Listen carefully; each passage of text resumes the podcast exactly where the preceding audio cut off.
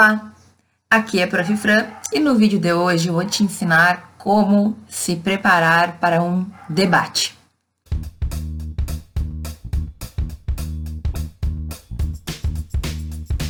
Bom, eu vou te dar cinco dicas que eu considero essenciais para a gente conseguir se sair bem em um debate.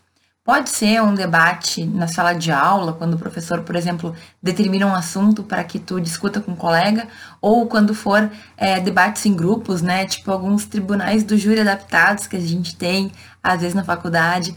A questão é, sempre que tu tiver que convencer de algo e não deixar que a outra parte convença do que ela quer convencer, a gente está dentro de um debate. E essas dicas vão servir sempre que for uma situação assim. O primeiro ponto, então, para tu ter um debate de sucesso, para que tu consiga se sair bem, né, no momento que tu está defendendo alguma tese, defendendo alguma ideia, é te preparar muito. O que significa isso? Significa que tu tem que ler tudo o que for possível sobre o assunto, sobre o tema que está sendo discutido e fazer os teus argumentos. Os teus argumentos é aquilo que tu vai mostrar, aquilo que tu vai falar, né, na hora do debate para convencer as outras pessoas de que tu tá certo. Ou de que tu merece ganhar razão em razão daquilo que tu tá convencendo. A gente tem que ser muito lógico, a gente tem que ser persuasivo, certo? Para poder convencer alguém. E para ter isso, minimamente, tu vai ter que conhecer o tema que está sendo discutido.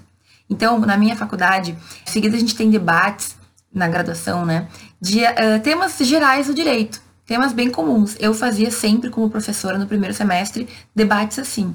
E eram temas que eu escolhia com a turma, mas sempre temas polêmicos, em que as pessoas podem realmente levantar diversos argumentos. A questão da pena de morte, a questão da legalização das drogas, a questão do aborto, vários são os temas, né? E aí, para a primeira coisa, a primeira coisa que tu tem que fazer para ganhar um debate ou para sair bem no debate é ler muito, conhecer tudo que tu puder do assunto e ir elencando os teus argumentos. Alguns argumentos vão ser carro-chefe, assim, vão ser aqueles argumentos que tu consegue utilizar e que realmente tem um grande poder de convencimento. Mas existem outros argumentos que são um pouco mais fracos ou que podem ser atacados pela parte contrária. É importante que tu saiba direitinho o que te ajuda e o que te atrapalha na hora do debate. Então, digamos que é sobre a legalização das drogas o teu debate, tá? Pode ser sobre qualquer coisa. E tu tem que defender a legalização das drogas. O que tu tem que fazer? Ler todo o assunto, entender o que significa droga, o que é, o que não é, entender quais, quais são as legislações, legislações que existem no Brasil, as leis, né?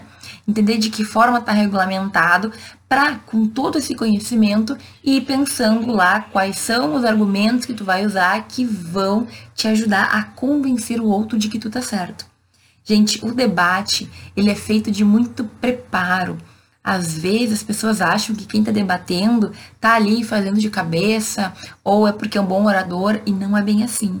A primeira coisa, o primeiro passo é ler, estudar e entender do assunto. Quanto mais tu estudar, quanto mais tu ler, quanto mais tu entender, mais argumentos e melhor construídos eles serão. Então tu vai ter mais argumentos e eles vão ser favoráveis a ti. Às vezes, quando a gente não se dedica muito, a gente até acha que está dominando a matéria, depois acontece, a pessoa, a outra, o outro lado fala alguma coisa, ou simplesmente na hora tu não está organizado e o debate sai pela culatra, né?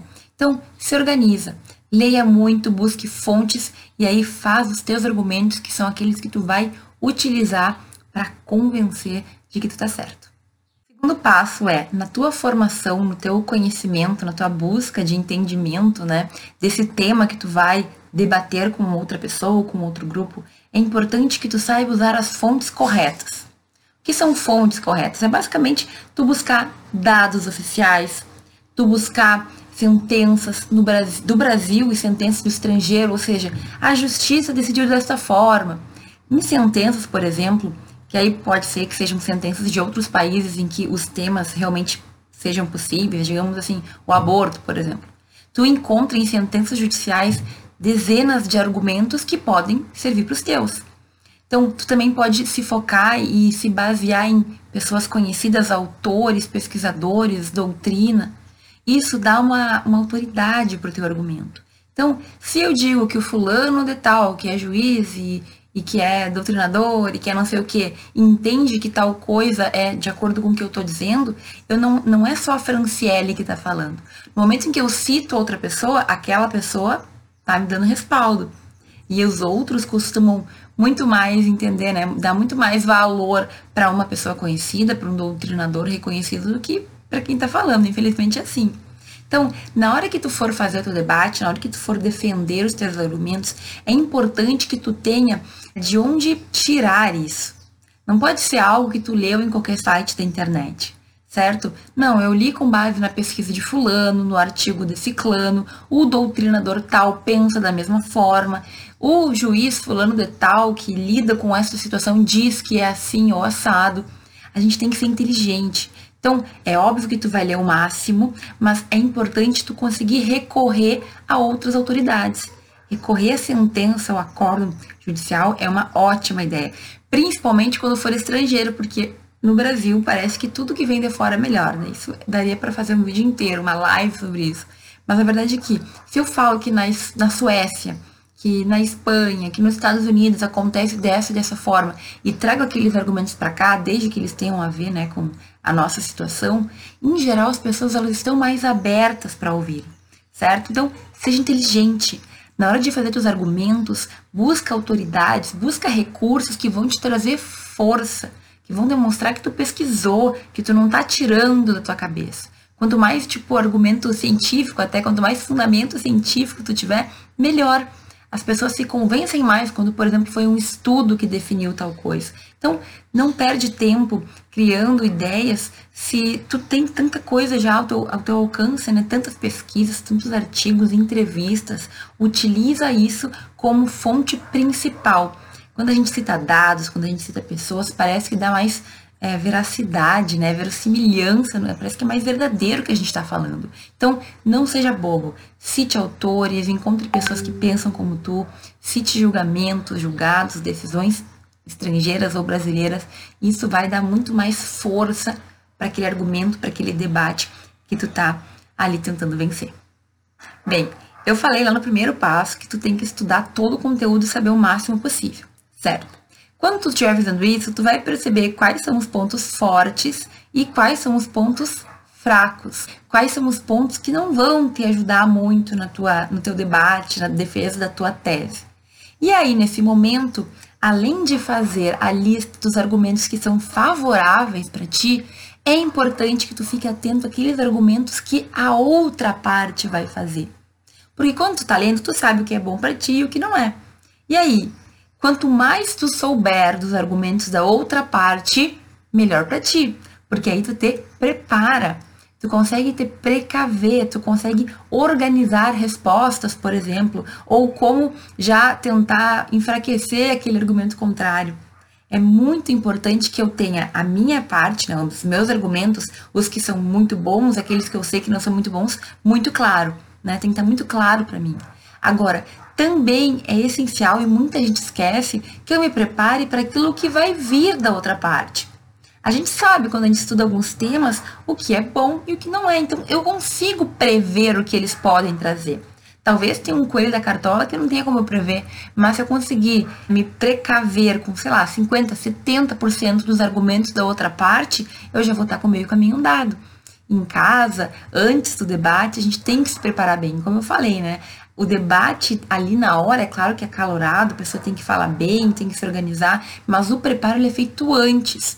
Então, no teu preparo, tu vai ler sobre o assunto, tu vai ver os teus argumentos e tu vai te antecipar para os argumentos da outra parte também.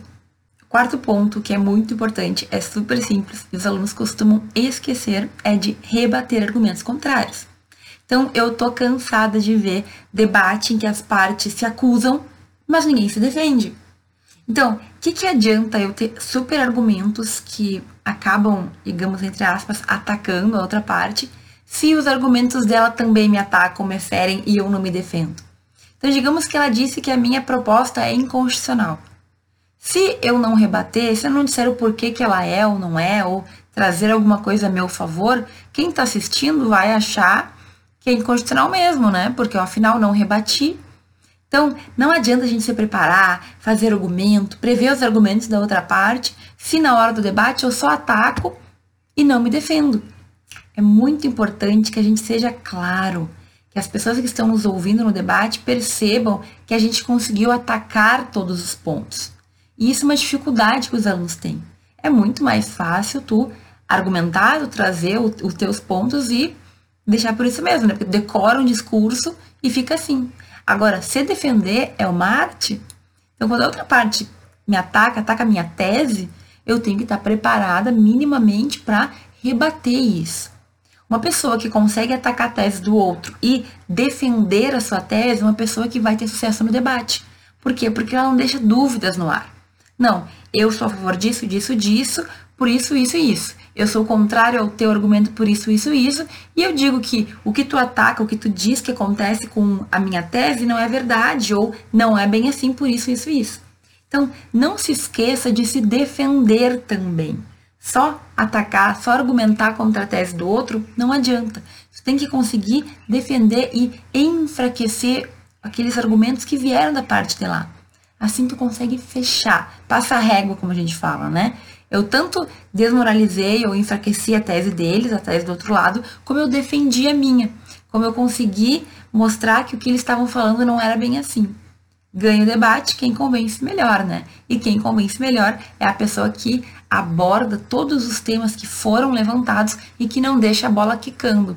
Se a pessoa acusar alguma coisa, você quer dizer que é inconstitucional a minha tese, eu tenho que dizer que não é, ou que não é bem assim e convencer. Então, fica atento. Às vezes a gente se prepara tanto e esquece de um detalhezinho que pode fazer toda a diferença. E eu tenho ainda um último, uma última dica, um último passo que também é bem importante para a gente se dar bem em um debate. E é basicamente não demonstrar nervosismo. No debate, a gente está com os nervos à flor da pele, né? Tem que argumentar, tem que rebater e tudo mais. E às vezes a gente acaba demonstrando isso para o público, para a plateia e principalmente para os jurados. O que, que demonstra uma pessoa que está nervosa? Que ela não está segura, né? Eu já começo a pensar várias coisas. Não, se essa pessoa que está defendendo tal coisa está desse jeito nervosa, é porque ela não confia no que ela está falando, então acho que ela não tem razão. Então, pode ser que tu esteja morrendo de medo por dentro, muito nervoso, mas tu vai manter a pose. Tem um vídeo aqui que eu falo sobre como apresentar trabalhos, que eu falo das, de algumas táticas para a gente disfarçar. Mas basicamente, pode ser que por dentro tu esteja muito nervoso, mas por fora ninguém vê. Segura as mãos, esconde as mãos, faz cara de paisagem, toma água lentamente, certo? Simplesmente ninguém tem que saber que tu está nervoso. E se tu não demonstrar, ninguém vai saber. Então, se tu, não, se tu tá nervoso ou se tu tá confiante de qualquer maneira, demonstre confiança. Pode ser que tu não sinta confiança, mas então força essa confiança. Levanta aí o, o rosto, né? Olha com tranquilidade, fala devagar. Falar devagar é uma das maneiras que a gente tem de demonstrar que a gente está dominando a situação. Então, não demonstra. A, a, outra parte, ela vai se sentir um pouco mais, digamos, acuada, porque ela está percebendo que tu está super confiante os jurados também vão perceber, ou quem tem que julgar o, a, a, o teu debate, né? Porque a pessoa está tranquila, está como quem tem razão já. E não adianta, as aparências acabam dominando muito, né? Então, se tu aparenta ter a razão, muitas são as chances de que tu ganhe essa razão mesmo, certo? Então, cuidado, vai devagar, fala devagar, toma água de vez em quando se tu precisar, certo? Fique com uma postura ereta, correta, assim, de quem tá com razão, faz toda a diferença, certo? Deixa o nervosismo de lado, ninguém tem que saber. Tu, no entanto, na hora do debate, está super tranquilo. Tenho certeza que tu vai ganhar aquele debate. Tá ok? Bom, gente, o vídeo de hoje ele é uma da, um dos vídeos que eu recebo mais questões, na verdade. Que eu, essa, essa pergunta de como se portar ou como ir bem no debate eu recebo várias vezes. Eu espero que essas dicas te ajudem, porque foi ao longo da minha vivência que eu aprendi esses detalhezinhos e eu tenho certeza que se tu aplicar, eles vão te trazer bons resultados nos teus debates. Tá bem? Muito obrigada por ter assistido esse vídeo até aqui e a gente se vê no próximo.